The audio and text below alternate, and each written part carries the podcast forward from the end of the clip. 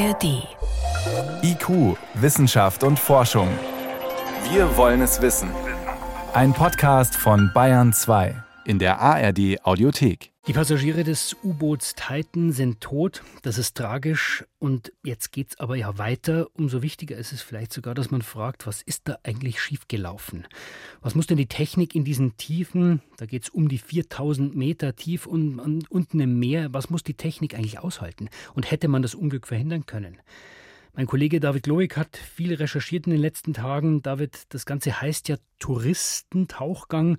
Aber die meisten von uns können sich sowas wahrscheinlich eher nicht leisten. Seit wann geht das überhaupt? Seit wann kann man zum Wrack der Titanic tauchen?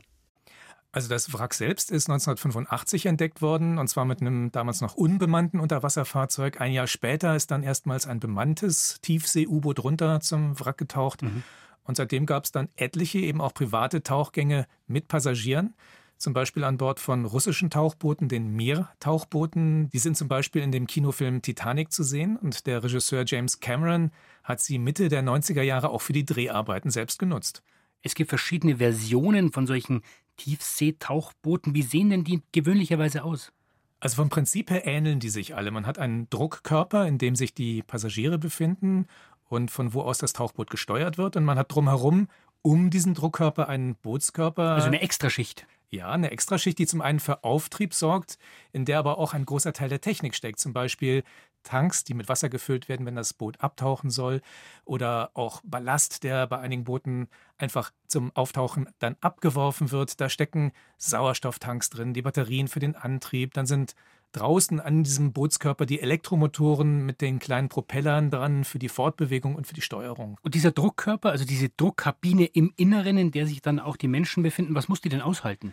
Ja, das sind ganz extreme Bedingungen, mit denen die zurechtkommen muss. Die Titanic liegt in etwa 3800 Metern Meerestiefe und da lastet auf so einem hohlen Körper, diesem Druckkörper, natürlich ein gewaltiger Druck durch die Wassermassen darüber.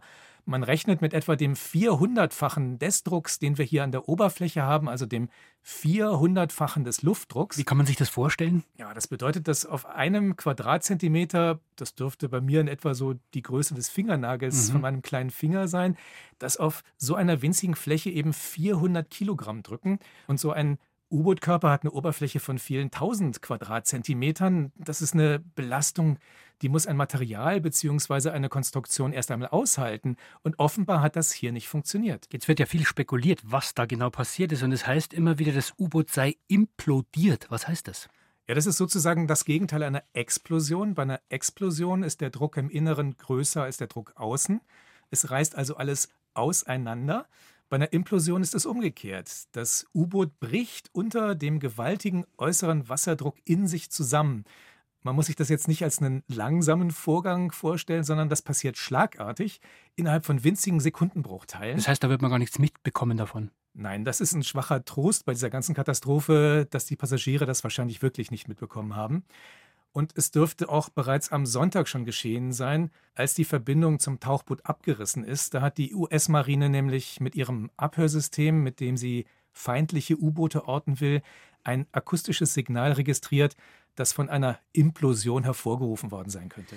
Jetzt ist ein weiterer Punkt, David, dass dieses Boot Titan anders gebaut worden ist als sonst üblich. Du hast es ja vorhin schon angedeutet, eine andere Form mit anderen Materialien.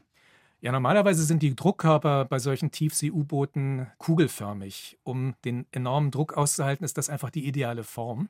Bei der Titan hat man eine zylindrische Form gewählt, also eine Röhre. Und diese Röhre war mit halbkugelförmigen Endstücken verschlossen.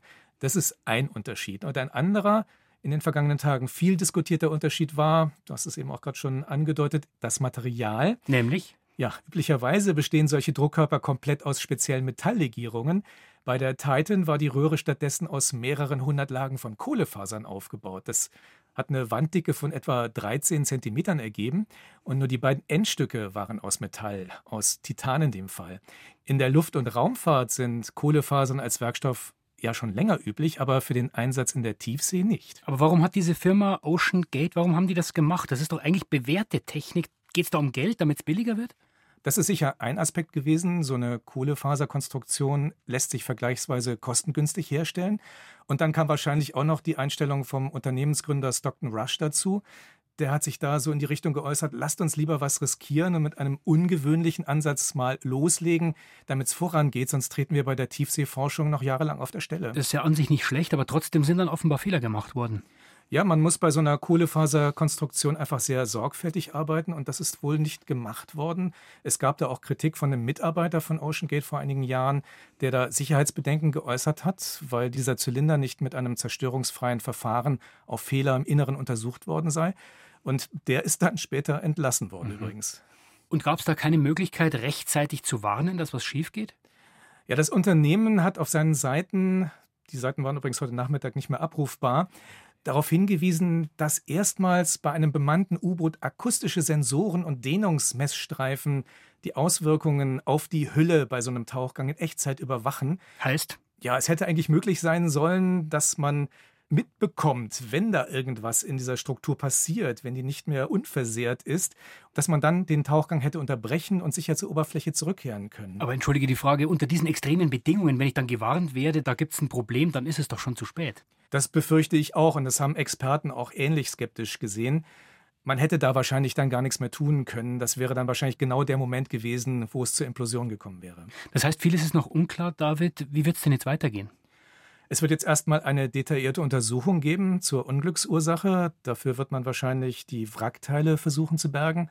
Und dann kann man davon ausgehen, dass zum einen in Zukunft wahrscheinlich anders als heute nicht mehr jeder einfach so ein Tiefseetauchboot bauen und in internationalen Gewässern kommerziell betreiben kann. Auch wenn er, wie das Ocean Gate getan hat, sich bestätigen lässt, dass man das als Passagier auf eigenes Risiko macht. Musste man ja unterschreiben. Genau. Und die Sicherheitsanforderungen werden wohl dann erhöht werden und die Regelung verschärft werden, wie solche U-Boote zugelassen werden müssen. Und eine andere Frage ist, ob zahlungskräftige Touristen die Titanic überhaupt irgendwann wieder besuchen können. Vielleicht wollen sie das nach diesem Unglück aber auch gar nicht mehr. Der tödliche Unfall des Tauchboots Titan diese Woche. Informationen oder erste Einschätzungen waren das von David Globig. David, vielen Dank. Gern geschehen.